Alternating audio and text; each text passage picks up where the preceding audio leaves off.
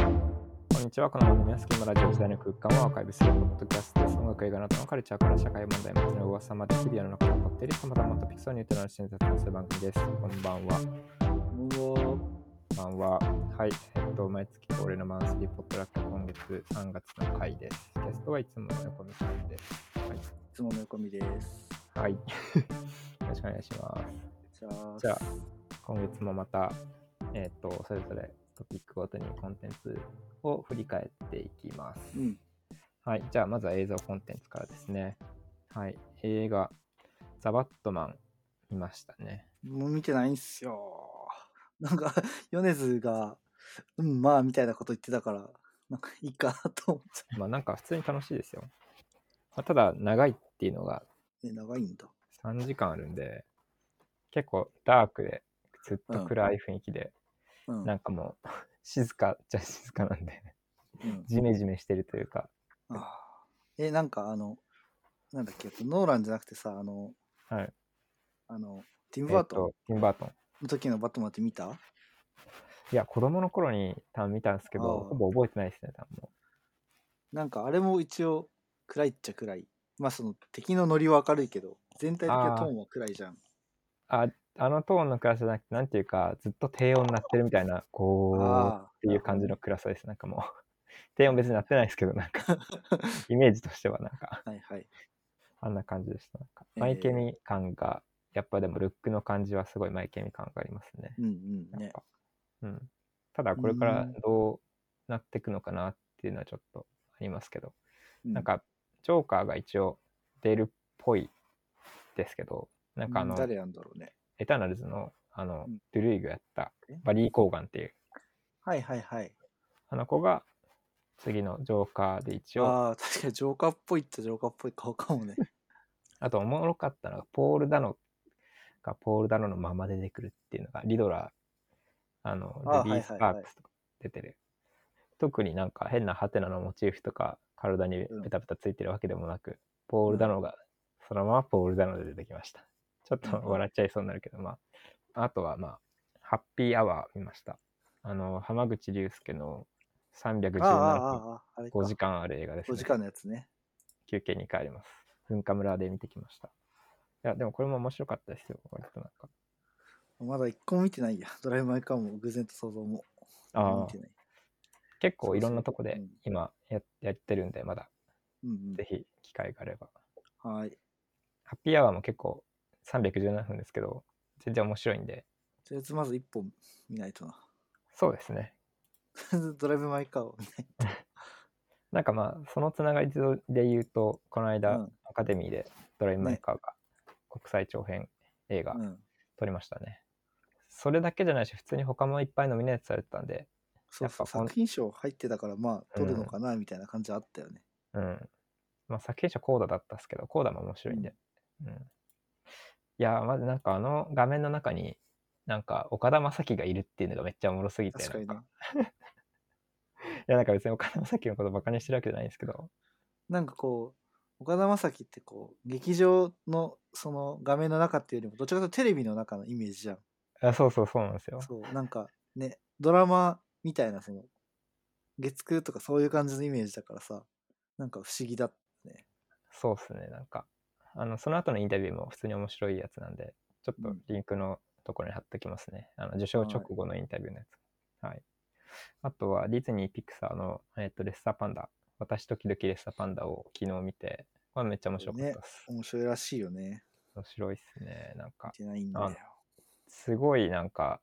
要素としてなんかいろんなキーワードがすごい入ってて、うんまず家族がめっちゃ東アジア系、系というか東アジアあーそのスうだねテロ、うんステレオタイプまんまの家族なんですよ、本当うんお母さんはもう教育ママでみたいな。で、うん娘にもう全部自分の思いというか全部乗っけてみたいな、なんかうんエリートになりなさいって、なんか勉強もちゃんとして、うんスポーツうもんできるようになりなさいみたいな。で、それに対する反発する娘みたいなので、で、なんか成長期とか、その生理みたいなのがそれはかけられてて、別に生理うんうんの何か直接的なっていうのはないんですけど、なんかそのうんいわゆる成長期で大人になるなんか欲望、自分のがなんかその自我というか欲望みたいなものとかが出てきて、こう、なんかその異性を意識するとか、なんか興奮するみたいなとこからなった瞬間にレッサーパンダになっちゃうみたいな。話なんですけどうーんうん。で、なんかそなるのほ、どうんそれにしかもなんか推しカルチャーみたいな、なんかそのバックストリートボーイズと BTS を足して2で割ったようなアイドルが なるほど出てきて、フォータウンっていう。 うんで、なんかその子たちのライブを見に行くために、みんなでなんかそのお金を稼ごうって話なんですけど、うん。まあなんかその、まあ、レッサーパンダはまあなんかその中国系のその家族なんですけどその家系うのんなんかその呪いみたいなやつでレッサーうんパンダになっちゃうみたいので、うんまあなんかまあどうお金を稼ぐかっていうのはちょっと映画を見てお楽しみなんですけど普通にこれはめっちゃ面白いです、1時間40分ぐらいなんですけど、まあ、普通に楽しめますこれはちょうどいいあ。ちなみにあのフォータウンってアイドルの曲作ってるのはビリー・アイリッシュとフィニアスの兄弟えでー、作ってます、なんかそうなんだ。そうなんです。アイドルの一人がフィニアスは声優やってます。 へえ。めっちゃ面白いです。なんかすごいあからさまになんか BTS のなんかジミーみたいなうんうんキャラクターがいるんですよ。これ絶対ジミーモデルにしてるだろみたいな。テヨンって名前の。あーなんか、やっぱ一人一人なんかそのアジア系のメンバー、黒人のメンバー、白人のメンバーとかってうんいて、アジア系のメンバーあから、なんかすごい地味っぽいなみたいな雰囲気なんですよね。なんか、BTS 感あるわと思って、なんか、いや、これもなんか、めっちゃ面白いんで見てみてください。あとは、まあ、イッチの Vlog を、もう、なんていうか、2週に1回ぐらい、まうんあ、なんか楽しみに見てますっていうんですね。この間は海鮮を食ってましたね。魚市そう場だで。ね。あと、一致関連でめっちゃ良かったのは、あの、ハンリム高校卒業式で、ユナの写う真んがえぐいって言っうんてめっちゃバズってたんです ね。美人すぎる。すごい、美人すぎるし、スタイルがもうアニメみたいになってましたね、なんか。ねえ。てかそうだよだってさ、イッチデビューした時ってまだ中学中、中学、 3年とかでしょそうっすね。14、5歳ぐらいだった気がしますね。なんか ?15 とかだったもんね、うん。韓国年齢で。うん、いやー、なんかそう考えると時間経ったなって思うよ。 なんか、なんか、あれって思う。もう高校卒業してるみたいな。こうやって大きくなったね時間は過ぎてくんだな。そうそうって思ったな。なんか、うんあとはあーくだらない動画っちゃ動画なんですけど、あのアップタウンファンクあの、ねなんでしたっけツイあッいターでバズってたやつでしょ。ブルーノ・マーズのうんアップタウンファンクが流れてて、そこに月亭法政がフェードインしてるのく関係ないからっつっ関係ないて。 だら ない面白かった。あ面白かったですねあとは増岡翼がジロを作る動画これなんでなんか、あの、松坂翼が、えっと、バレンタインに毎年ジロー作ってんの、家で。すかいやそうなんですねで、それを YouTube に上げてるんだけど、なんかその、ほんめちゃくちゃ本格的な、でっかい寸胴鍋も出してきて、あの、んいろんなの買ってきて、でも、ほんと、スープ取るところっていうか、その、まず骨の下、あ肉の、肉っていうか、まあ、豚骨のスープの下処理するところからなんだけど、マジ本格的で、それ多分20人前分くらい作るんだけど、いや本当だめちゃめちゃでけえ鍋で作ってるそうそうそう。で、毎年やってて、あのね、 面白いよ。本当にちゃんと作ってるし、出来上がりもすごいから。で面白い。えーちょっと見てみますこれ面白そううだん。な、増岡翼とすするとかコラボしてないんですかねするあ、どうなんだでもなんかね、あ、えっしてないとな。でもなんか、その、えっと、なつば次郎っていう、 はい。あの、店を作りたいみたいな。ポップアップでいいから。そう。っていう次郎インスパイアを作りたいらしくて、面白かった、これは。いやうんいいっすね結構前だけどねそうバレンタインだから本当多分2月の動画なんだけど見たのうん3月とかだった気がする、あとねなんかこれを昨日見たんだけどあのアンって女優の、はいはいあ。のーなんか剣読渡書辺家のというかそうそうそうはい読書家でおなじみだけどさ、その漫画を紹介してる動画が YouTube に上がっててうんなんかそれがすごいよかったなんかすごかったあの紹介してるラインナップもなんかしっかりしてるしあのちゃんとこう割と全範囲というかうん。それこそ古いやつうん。うん。そのノラクロも入ってたし うん。そうなんか新しいのもちゃんと入ってるしそれに対するなんか熱量とかおすすめの仕方もすごい上手で、なんかねあないいんかっすね本な当んかいろ本当にいろんな本ちゃんと読んでる人なんだなって思った、うん。なんか漫画なんですよ。教養って感じがしますね。なんかすうごい。んねあの、あと、本棚のレイアウト的に、あー下にね子供が取れるようにみたいな、うんね。あるね、いいなと思って、なん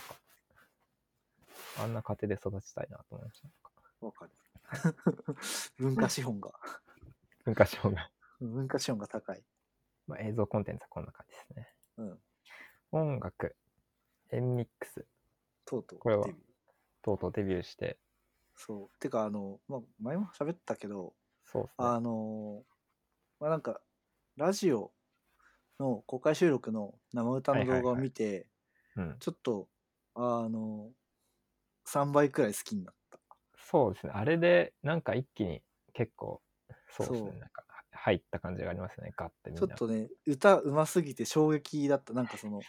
普通うんに高い音が出るとか、そういうのよりも、その音源のニュアンスをそのまま再うん現できてるのが、やばすごいぎでて、すね。やばすぎて。なんか、えーみたいな。なんか、本当に音源じゃんって思った。口から音源ってよく言うけど、うなん、か、本当に、マジでその場で音源流してるみたいな状態になってて、マジそうそうそう。で。えぐい。そう、えぐすぎた。で、最近あのね、なんだっけ、バンド演奏でやる、はいはい。なんかよくわかんないチャンネル、うん の動画が出て、それもすごかったしね。まあ、あれ一人いなかったけど、うん。よかった。あの、ワンフレーズだけアカペラで歌う動画見ました。あ、見た見た見た。あれもやばいっすよね。なんまか、、まんまじゃんね。あれもまん音までした源なくてもみたいな。うん。音源なくてもいけるぞみたいな。そう。やっやぱば、そうえりすぐりのメンツが集まってんだなって、本当うにん。。なんか、あれで一気になんかハマった感じがすごいしますね。なんかう、んすげえぞと思って、なんか。美術強いし、うん。踊れるし、歌みんなうまいしで、うん。その分だからね、曲への期待値が高まります、ね。そう、期待値というかハードルが。うん。で、あまとは、あ、なんか、日本だとね、その、うん。同じ時期に XG そう、 XG XG っ。て読み方わかんないけど、がデビューしたんだけど、まあ、その前のなんかこう、デビュー前の、そのマーケというか、その、盛り上げ方みたいなのは、もうがっつりう韓ん。国っていう感じで、まあ、な YG と ABEX だっけ ABEX ですね。そうですね。の共同企画で、多分 ABEX 主主導なんだろうけど、うん。なんかちょっと微妙だったなっていう、そうとではす正ね。直な感想かな。いや、なんかマジで5回聞いても、なんかもう毎回、もうすぐ音源、なんか気づいたら音楽終わってんですよね。なんかもう、何もそう印なん象か残んなくすぎて、なんか。フックがなさすぎるし展開もなんか曲もしてないし歌もしてないしみたいな感じで、うん。うん、で別になんかそのいやビジュの作り方もどうなんだろうねなんかそうのん韓国っぽくないを意識したんだろうけど、うん。なんかそのこうシンプル0年代の焼き直しみたいなそうですね。昔のなんか ABEX の。そうなんか Y2K みたいな文脈じゃないただ焼き直した感じが再生産っていう感じうんがするから、なんかあんまり、うん本人たちがうまい歌とダンスがうまいのはまあそうなんだろうけどなんかプロデュース力の差を感じるというかそうですね。なんか ABEX がこう YG とやってこれが日本から世界目指すやつだバーンの最初にしてはなんかどうなんだろうみたいうん。ちょっと、なんかあれですね。なね次に期待って感じですか、次に行きたいですね。あとは、プロミスナイン。そう。あの、さっき、ね、MX の話の中で言った、バンドをバックバンドにして、あの、K-POP のアイドルが歌うっていうはいはい YouTube チャンネルがあるんだけど、それの中でプロミスナインが DM って曲をやってて、はい。それがもうめちゃくちゃ良くて、ずっと見てるし、その、プロミスナイン自体が、なんか本当にもう、大阪、名古屋、博多の一番可愛いギャル集めたみたいな美 女で、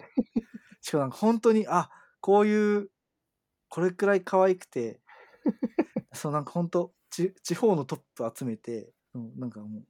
すごい。それが良かった。 その、あんま K-POP っぽくないというかね、うん。美女が良かったな。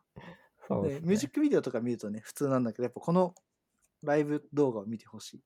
とリンク貼っておきます。うんお願いしますあとは、レッドベルベットがカムバックしました。フィール、はい、リズムをうん出ました。これが考察中も湧いて考察中も湧いて、あの西洋絵画とか西洋美術が元になったやつで、まあ、このシーンは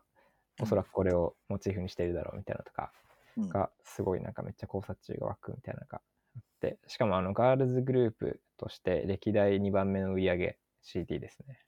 で2位まなあでんもですけそどそんな売れてんだ。そうなんですよなんかえーデビュー8年目にしてすごいね、進そ化れがが。進化が止まらないっていうなんうん、かなんかデビューとか、その、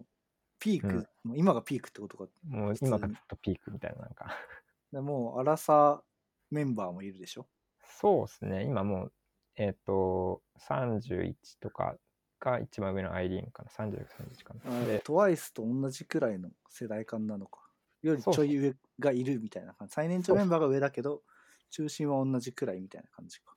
そうですね、でも中心でもみんな28ですね、僕と同じああ、年じなゃあ、んでトワイスよりもちょっと上なんだね。みんな2個ぐらい上ですね、多分。うんうん。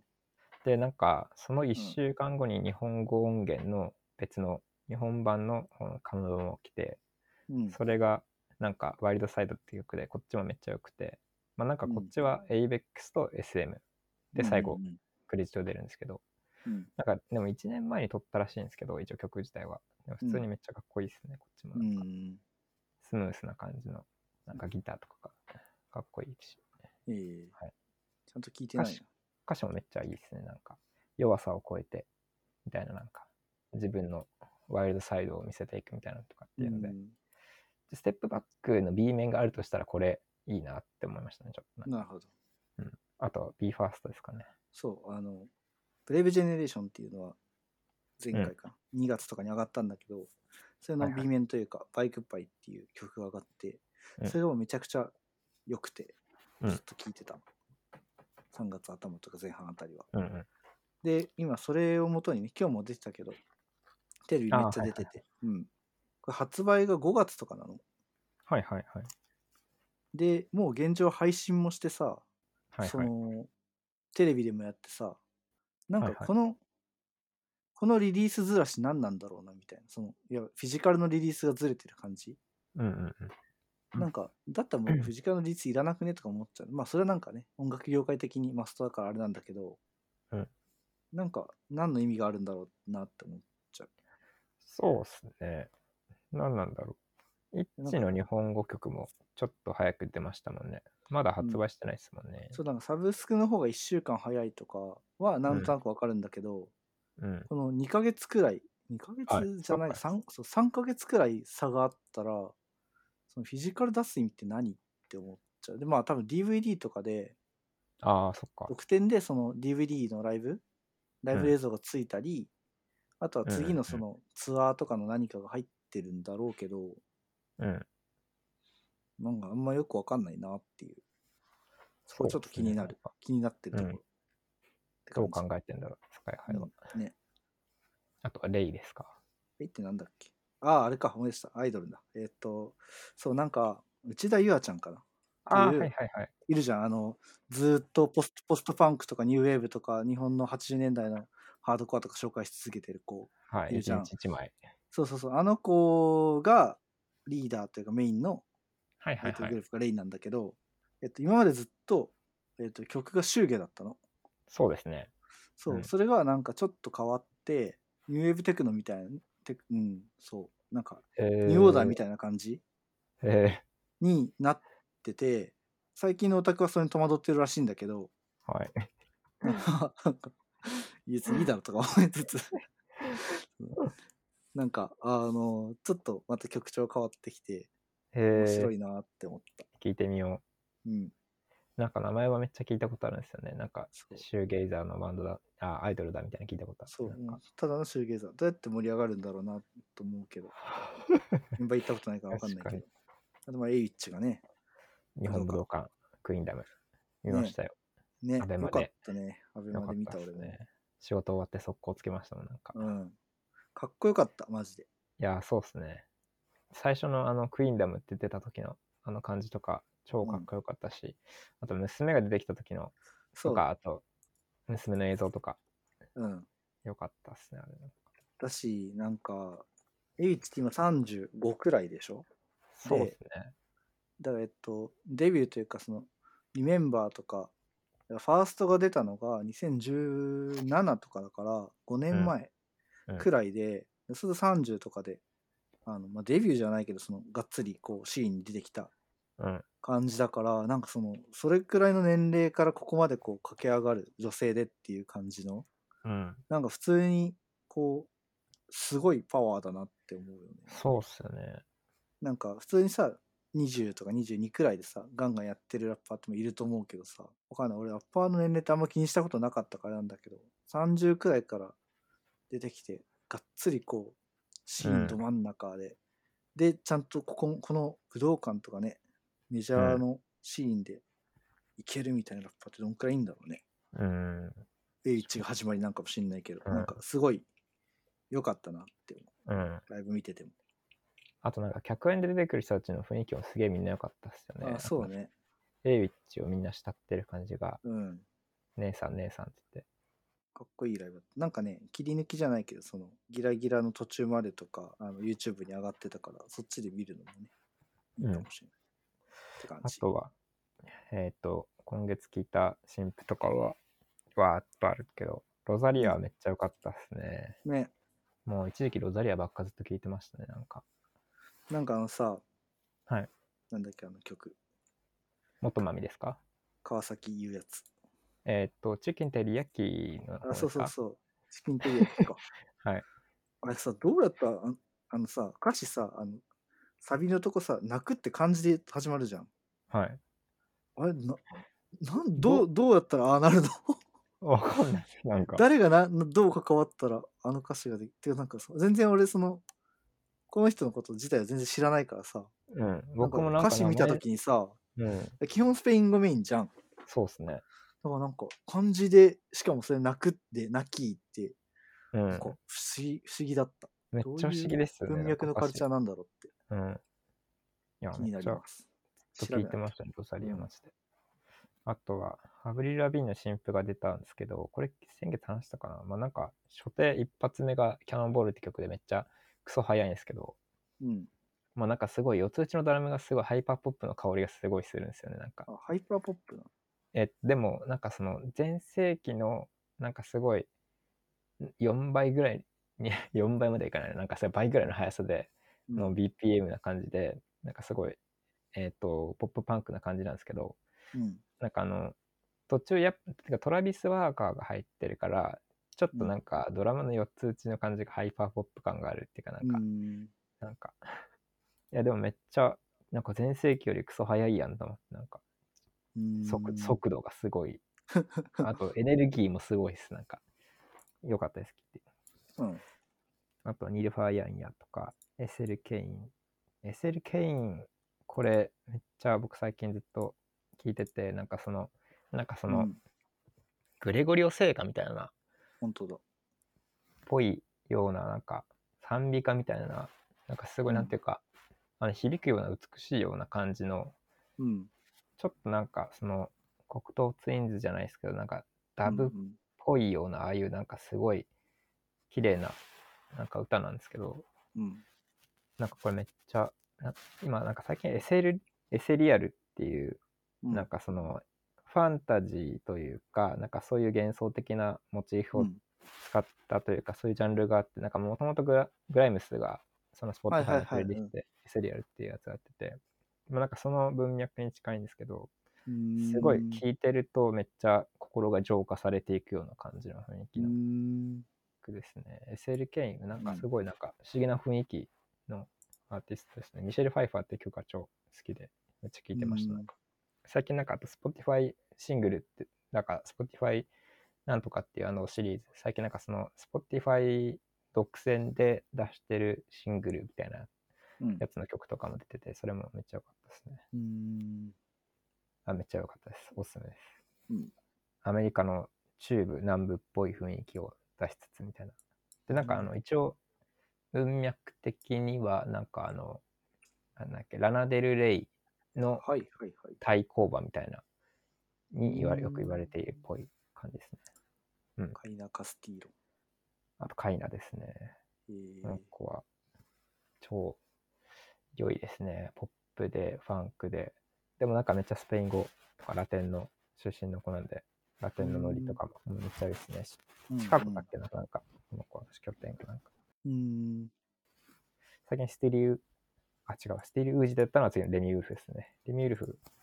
スティリウージの曲、新譜、シングルなんですけど、うん。出ましたね。それも良かったですね。本当だ。聞いてねえや、これ。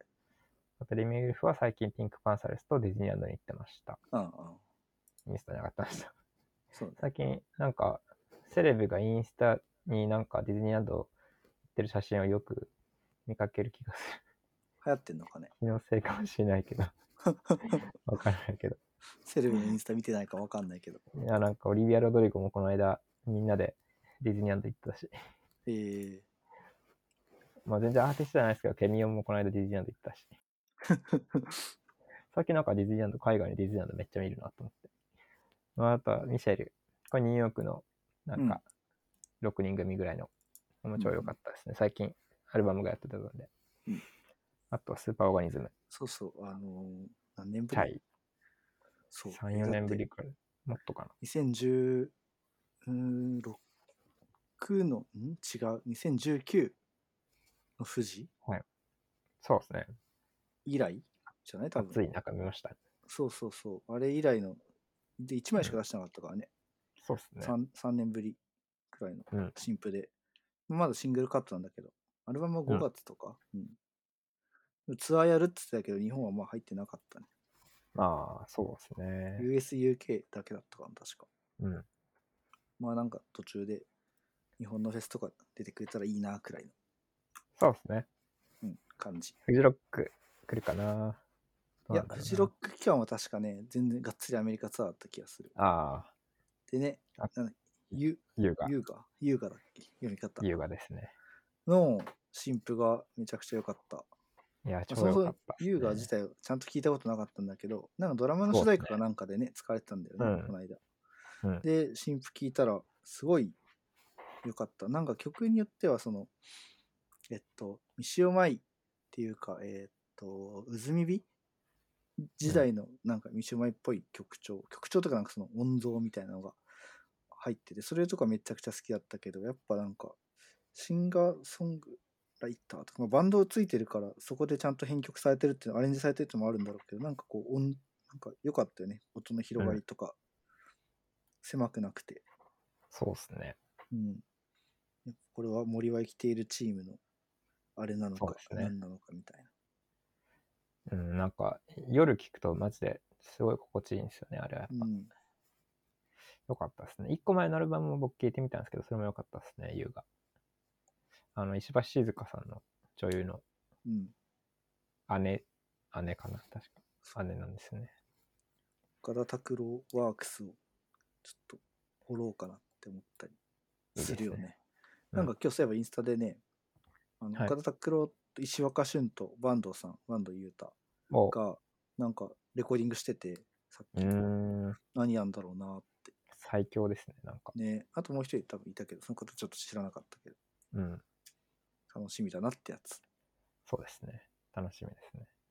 あとは、ハイムの、えー、と新曲、ロストトラックが出たんですけど、まあ、なんかあの、リコリスピザって、まだ日本、多分7月公開なんですけど、あうのんポール・トーマス・ポアルントダマース・ソアンンのダーソンか。新しい映画があるんですけど、なんか新曲の MV も PTA が撮ってて、うーん、まあおしゃれ、まあまあおしゃれですよ。超良かったっすね。見てない、見なきゃ。あとは、サマソニ第2弾と、フジロック、明日4月1日、PM5 時、発表らしいです。酒上がってサマソニ。あのやっぱ第2弾の発表が衝撃的すぎてうん、ふざけやがって、舐めてんのかと思って。喧嘩売ってんだ。第1弾であれだけの発表をしておきながら第2弾でなんか第1弾にいいやつまとめただけじゃん、これもう。な第2弾で、いや別になんかこれや、第2弾で出る人たちが、ね悪いとかじゃないけど、俺が好きな、好きじゃないだけで、まあ酒上がって、 そうっすと思って。まあなんて客層のこと何も考えてないやんと思ってなんかもまあでも、この層がね、うお金を稼いでくれるんでしょそうでしょうそうですねえ、でも言うてもだよな、なんか。まあまあそうですよねちょっとうん考えて、もうちょっと考えてほしい。そうですねもうちょっと考えてほしいですねうん。とんまなが合ってないよ。ソニマにもやるって出ましたもんね、うんこの間まあ。ソニマニはなんかね、ソニマニっぽいうん。メンツって感じだったけど。そうですね。プライマルスクリームってソニモニなんだって思って。ああ、でもなんか行かなそうだな。なんかもう疲れちゃいそう。うんこのメンツ行かないし、疲れる。ああ、なんかもうハードフロアとか絶対これ朝3時からそうスタートやんと思っても、死ぬやんと思ってもこれ。もうずっと踊らされるんだろ、これみたいな思って。何が来た朝まらで行くかな、これ。いやーでももう、多分行かないだろうな。多分体行力かがないもう、な。多そう分もう持ね。たないっすよ、もう。相当すごいメンツじゃないともう結構うきついん、ね。なんか本当にバンドでうんがっつり見たいとかじゃないと、そうですね。ちょっうとん。なんか心が動かないかもしれない。そうです ね。ブラックミディとか来たら行く。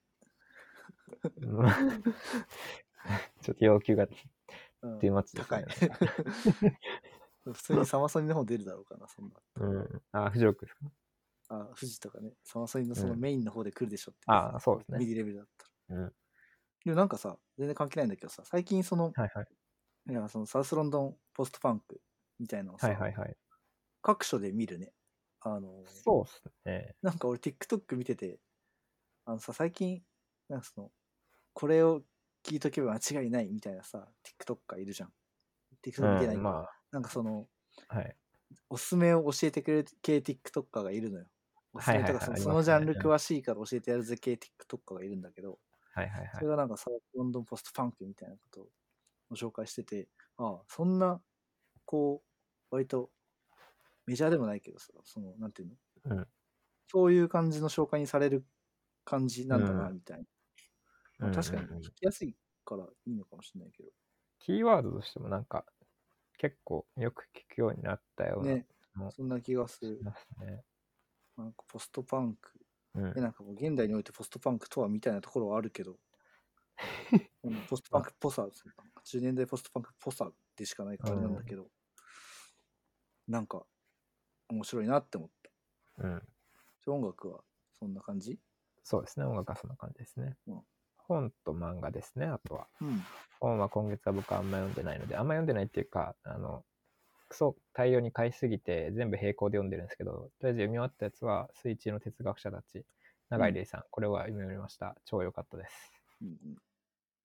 えっ、と、本の紹介は、えっ、と、選書の、うん、あライトハウスさんとそのうか選書の範囲で一応、さらっと、まあ、話しているんですけど、うんえーなんか、哲学エッセイって呼ばれてて、なんかそうのん短編の短い話が何個もいっぱい入っていそうかて、うんうん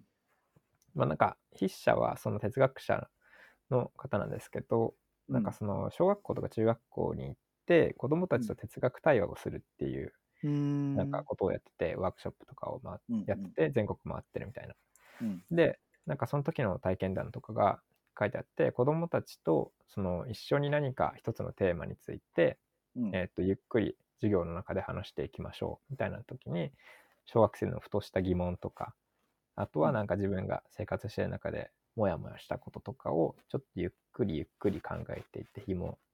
を解いていくじゃないですけど、うんうんなんかそれはいわゆるなんかその水中の中に潜っていって深く深く、えーなとるゆっほどくり潜水をして入っていくような感じっていうイメージで水中の哲学者なんですけどうーん小学生の本当マジ疑問が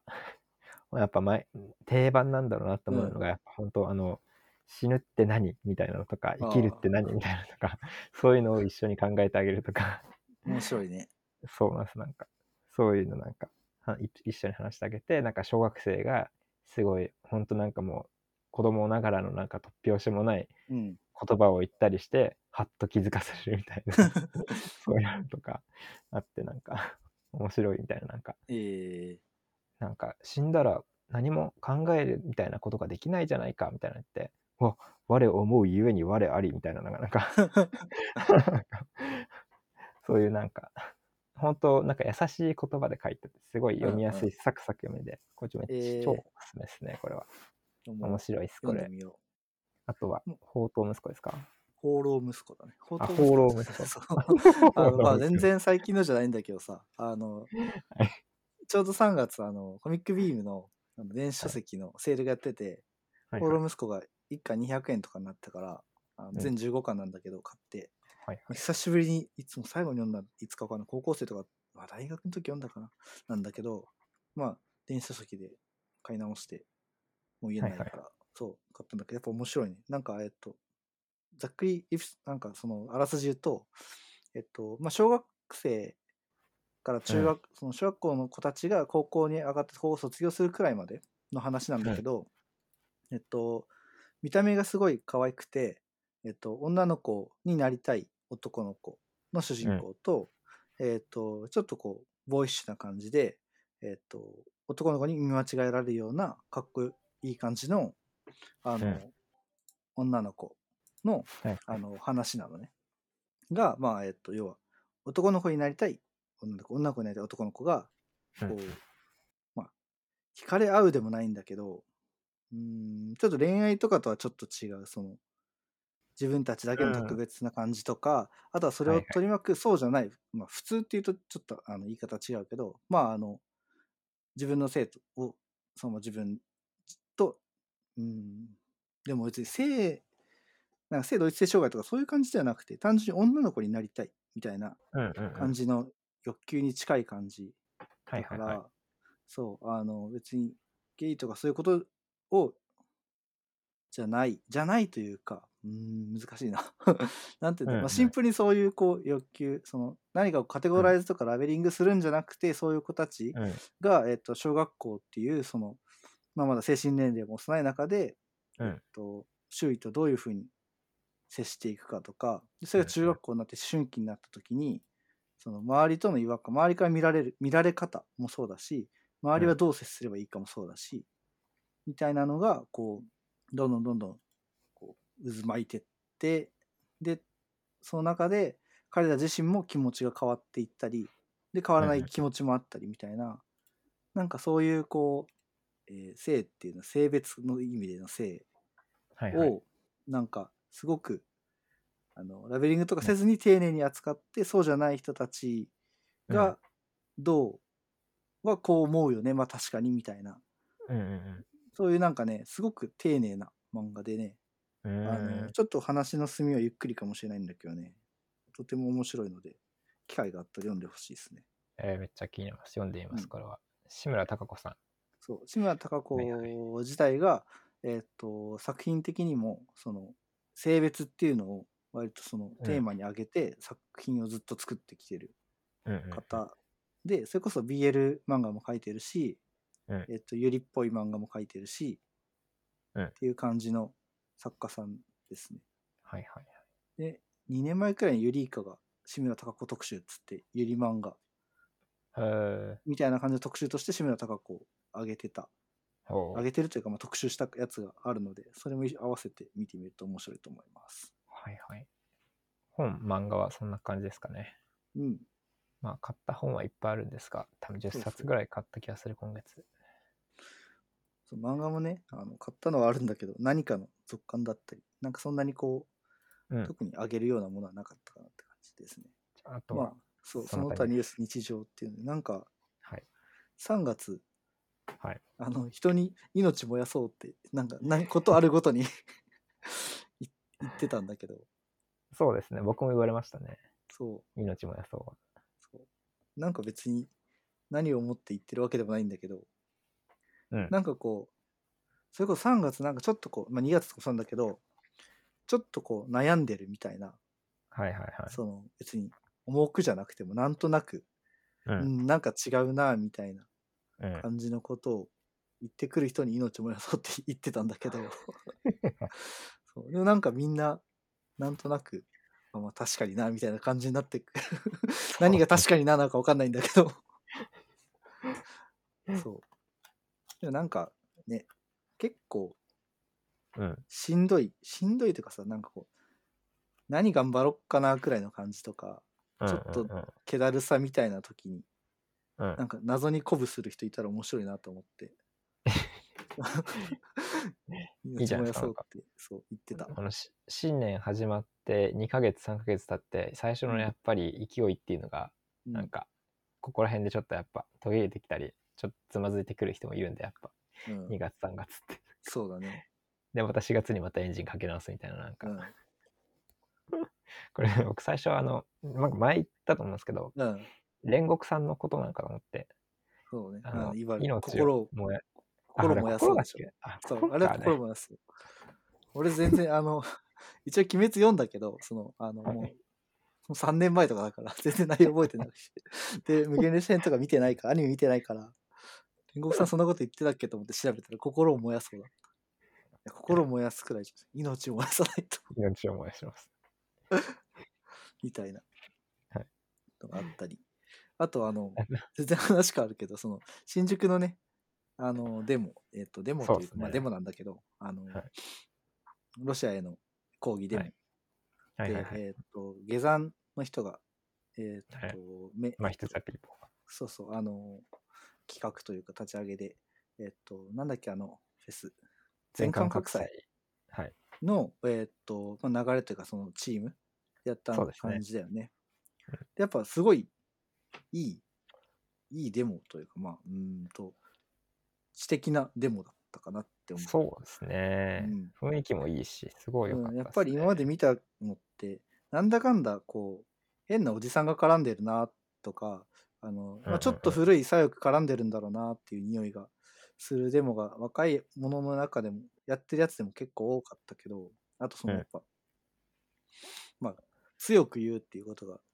ある程度大事なんだけど時にはうん。今回はその、ね、抗議対象が国内じゃないっていうのもあって、そうですあね。のー結構理知的というか誰の声を聞いて誰に訴えるかっていうのをそのちゃんと整理されてるうんデ。モですごく良かったなと思った雰囲気うが、ん、そうですね、よかったですね。あとなんかあの、リツイートで多分、あの、ポッドキャストのツイッターで流したんですけど、あの、うんうん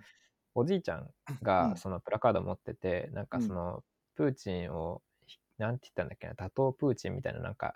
なんか許すなみたいなとか、なんかそんななんかプーチン殺せみたいな文脈のあれだよあねそうですね。そんな感じのことを書いてて、で、それに対して、なんかその運営の、なんかうん人が、なんかその話をしに行って、うんなんかその、じ会話をして、なんかじゃあ、僕らの作ったプ、それは暴力的すぎるのは良くないと思いますよね、みたいなうんの会話をしてて、僕らのプラカードを持って、なんかこう一緒いう、に、うん一緒やりませんかって言ったうんら、持ってくれたみたいな。うんあれ、すごい良かったなと思って。ね、やっぱうんそういううんことができるっていうのがね、やっぱなんか大枠の方向性は同じでもさどれくらいの過激度でいくかみたいなのって結構そうですよね。デモあるあるだから、うん。そこに乗っかられても困るけどもそれをこう,、そうですね。のプラカード掲げないでくださいっていうのもね、あうのん、そうなんですよね。個人の心情の話に変わ変わってくうるんから、。そうそすごいとてもいい対応というかだったんじゃないかなっていうのね、う。うんいいデモなんだなってそれで見て思ったねそれも含めて、あっていとう花粉症ですか花粉症もう来たねてかなんか俺次のフェーズに入ったんだけどはい。いや俺なんか3月ってはいはい。花粉は俺口の中が口の上めっちゃ痒くなるの、えー、口地の獄中なんだ痒けくどなるんですね。そうそう、なんかね、あーってなる、ほんと。鱗取りとかで削りたくなるくらい痒くなるんだけど。えそう。で、4月に入ってくると、鼻水が出てくるんですよ、私ー、は。へーえなんかフェーズみたいなのあるんですね、花粉症ってなんか。多分その、花粉の種類とかなんだろうけあど、あまー、はあはあはあ3月と4月で変わるかわかんないんだけど、なんかね、あ。なるほど。ちょっとずつなんか変わるんですよ、私は。症状が。えー、いや、なんか花粉症って、いつかなるかもしれないって思うとすごい恐怖ですね。まだ僕はなってないですけど。なんか俺も、いつだっけな、社会人3年目くらいはい。に突然なったの。えー、社会人になってから生まれるなやっぱ。そうそうだから大学とかも全然なくてさなんはいかはい花粉症花粉症って言ったやつなんかああかわいそうになーって思って 見てたんだけどさなんかある年いきなりなんかあ目がかゆいみた いな口の中がかゆい鼻水出るみたいななって、え本当ああ本当に誰でもいつかなるんだなみたいなのを実うん感しましたね、まあ鼻の粘膜焼けば治るからー、まあ、そういう荒療治もあるけどうん、ちょっと怖いから嫌ですね。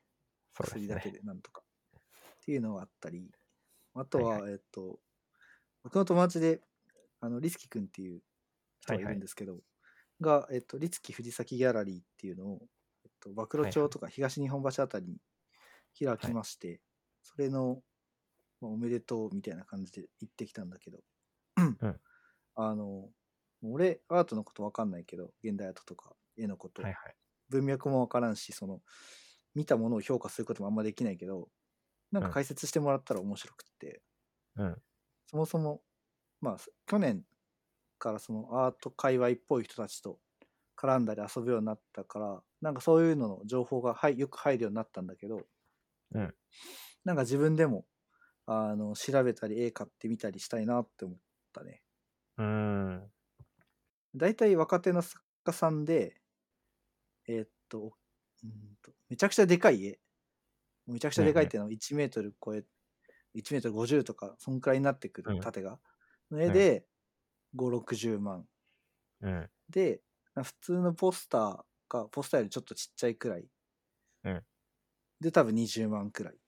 うん。うん。とかだから、若手の作家さんだと。まあなんうかん、頑張ったら買えるんじゃんくらいの。社う会ん人5、6年目とかあったら。うん。みたいな感じなので、まあ、あの、え、そもそもね、そのアートって資産になるから、うんあの、 投資的な理由で買っても全然いいと思うんだけど、うんまあ、それにしてもなんかこう、知り合いがギャラリー開くってなかなかないし、うんなんかいい機会だなと思った。うん。うん。うん。ね。なんか、きっかけがあると、なんか、すごい気になるなと思いますね。やっぱ。そう行そっうてみそたうい。なんか行ったら普通に、これはこういう感じのコンセプトでとか、うんもともとこの人の作家性はこうでみたいなのを教えてくれるから、うんうんうん。すごい面白いので、今度行こうよ、まあ、っ行きましょう。ちょっと見てみたいです。なんか、ていう感じのあれでした。リンクを貼っときます。うんあとは、地震がすごかったですね。しすごかったね。なんか、感覚、体感的に311以降で一番でかかった気がするんだよねそうっすね。ビビりましたね、普通になんか。うマんジでなんやばか、ったあうんのーこう、初期微動なんとかあるじゃん。はいはいはい。あれ最が初にうん。ちっちゃい、来ててさ、なんかその、あれの長さとかがさ、めっちゃ長くて、あそあうですー、ね。これマジでかいの来るなーっていう、そのうん感わかりまじすが、なんか、うん。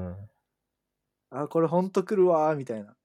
あー、これすごマくジでやばいかもって思って、なんか、ね、その、あの、最初の揺れの時点で LINE して、あ、これ、やばい、来る、みたいな感じで LINE してたから、マジででかかったな。やばいっすね。なんか、うん。ちょうどコンビニに入る直前だったんですけど、なんかもう、ああ、もう地面が、あやばいやばい、いやーこれ来るわと思って、もう目の前のコンビニの棚が、クラクラクラクラすごい言って、もう、うわーっと思って、なんかこれ、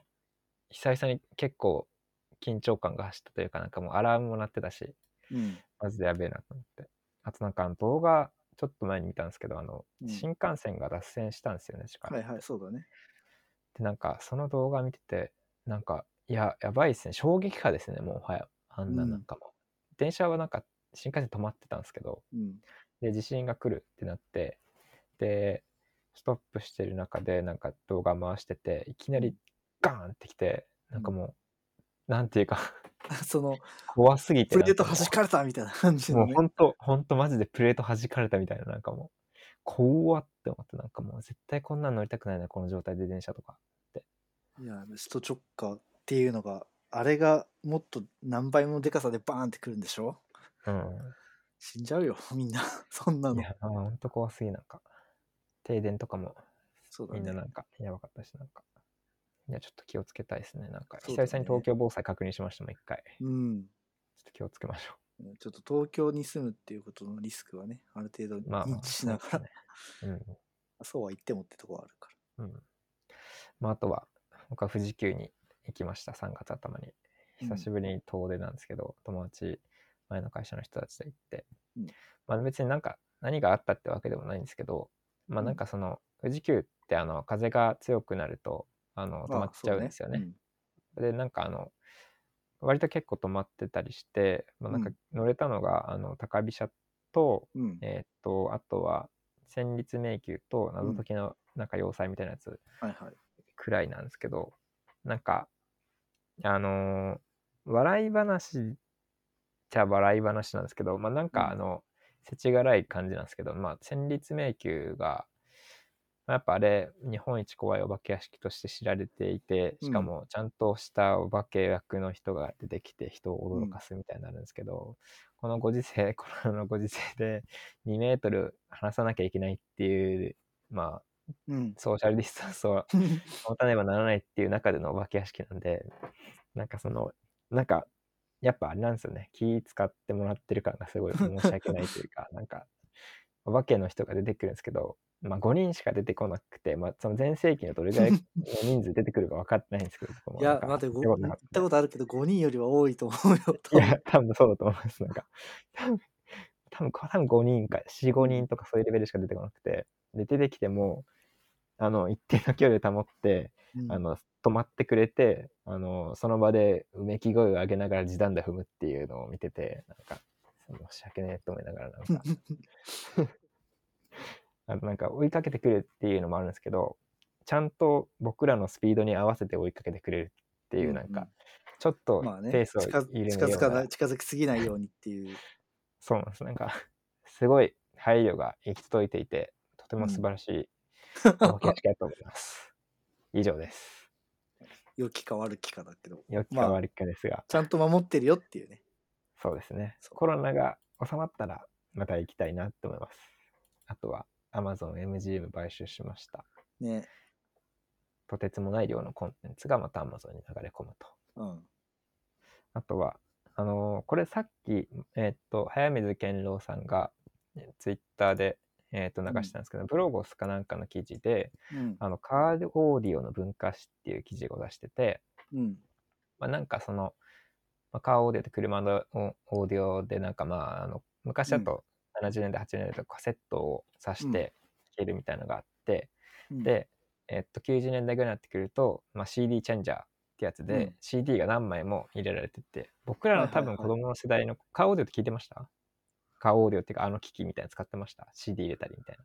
いや、なんかそもそもうち、車持ってなかったから、ああ、そっか。そう、だから、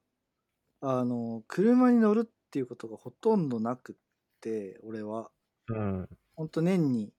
数回しか車に、あの、そういう、なタクシーとかバスとか別として、うん、に乗るっていう体験がなかったから、んまあなんか乗ってる時はでもなんか流してたなっていうイメージそのくらい、うんうんうんいやなんか僕んちはなんかまあ千葉なんで結構もう子供の頃はほんと車でずっとなんか CD8 枚ぐらい多分うん入れられる CD チェンジャーがついてて、そこに CD を毎回毎回入れて聴いてたんですけどうんなんかこ小さい頃はもう親がその CD を入れててでそれをかけてドライブしてみたいな、ほんと小学生とか幼稚園の送り迎えの時とかもその CD で聴いててうんあ結構その音楽を一番最初に聞いたのが割とこのカーオーディオなるほどだった気がして、うんなんかちなみに僕んちの車に入った CD はえっ、と覚えてるのがえっ、とまず1番が、えっとサザンオールスターズ、うんえっと2番が宇多田ヒカルの「ファーストラブ、うんえっと3番目ぐらいに、えっと福山雅治の、えっとなんかアルバムが入っててうんあとは、えっとベイシティローラーズとかうんあとはエンヤが入ってましたね。えんや懐かしい円ンヤが入ってましたゼ。ロ年代って感じゼロ年代初期、で僕、妹がいるんですけど、うなんかその、妹が赤ちゃんぐらいの時に、うんえっと、で、僕が幼稚園生ぐらいの時に、なんかその、母親がその妹を寝かしつけるため、まあ僕もその多分小さい頃はそれを寝かしつけられるために車に乗って、ちょっとま、なんかその、街中をはいぐはるいっぐとる一っと周ねして回るドライブみたいなのが子供の頃小さい頃あったんですけど、うんうんその時にえー寝かしつける時の音楽は円夜でした。まあそうだねえんやといえば円寝夜なんでするよ。寝れる音楽だからそうなんですよ。なんかもう懐かしすぎてカーオーディオっていう文化が、マジでなんか、いや、なんかカーオーディオに育てられたなと思って、なんか、あの小学生の時に MD 世代だから私はああ、そうですね。うん。そう、あの、円ンを20曲くらい、同じ、あの、円ンの一番有名なやつあるじゃん。はいはいはいあ。れを20曲くらい MD に入れて、オリノコフローとかが入ったやつ。そう、あの、はいてかあの、いや、あの、あの一番有名な1曲だけ、ああ、はいはいはい。あれを20曲入れて、同じ、え M- 同じ MD にああ。で友達にあげたことがある。ずっとリピートされてるんですね、あれ。そう。何回聴いてもえんやの同じ曲が流れるってい うのを友達になんか、これ、これいいから聴いてよっつって、 ふざけてあげたことがある。やっぱあの年代、円安聞きますよね、みんな。うん。懐かしい。うん、懐かしいですね、なんか。そんな感じですかね。ああとなんかね円安の話は終わっちゃったな。 あとなんか、あの、まあ、最近というか、こ今週とかなんだけど、久しぶりに仮想通貨をなんか見始めはいはいて。うんっていうのも、なんかあの、前職のあの同僚とか後輩が、えっと、まあ、同僚が今フリーランスなんだけど、なんか仮想通貨周りのゲームとか、まあ、NFT とかその辺の情報を漁って、いろいろ買ったりしてて、で、後輩が、はいはいえっと、その、ブロックチェーンとか NFT とか、えっと、なんかブロックチェーンゲームかなの会社で働いてて、で、なんかうんフリーランスで、その、なんかいろいろ、ブロックチェーンやりたい企業とかうんが、そいつに相談してディレクションしたり、まあ、たまにはプランナーやったりみたいなやつがいるんだけど、そいつらと話してて、なんかうん仮想通貨、とかまあ NFT とか面白いなと思って、うん。久しぶりに調べたり見たりしてて、うんバイナンスっていう中国の取引所があるんだけど、まあいはい2017年の年末のあの仮想通貨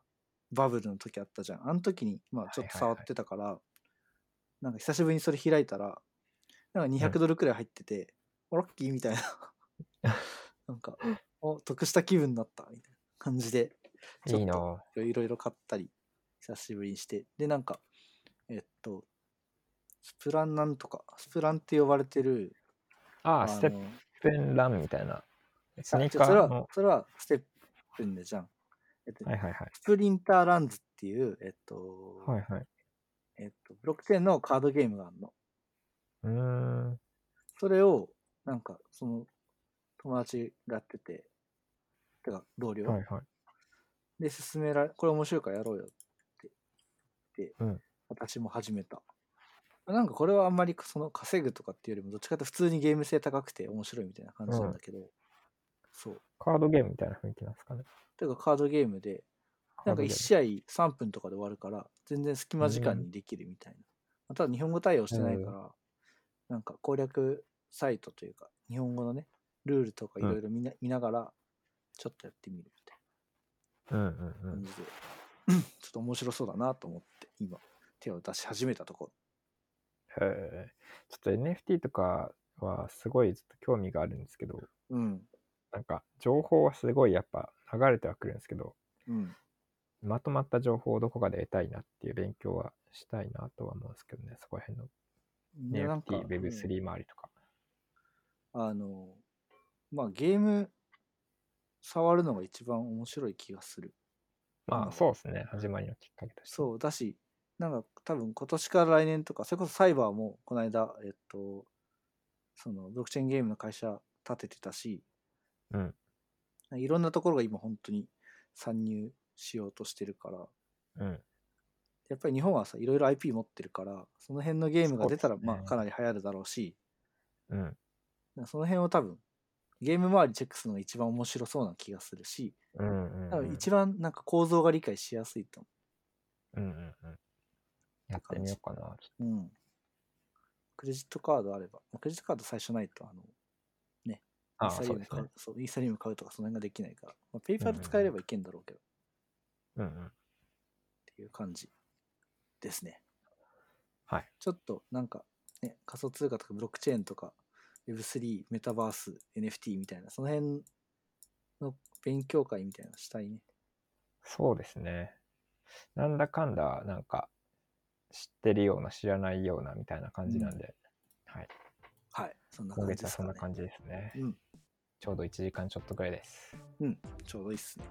そうですね。ということで、3月の振り返りは以上ですね。はーい、はい。じゃあ、また来月もよろしくお願いします。お願いします。ありがとうございました。ありがとうございました。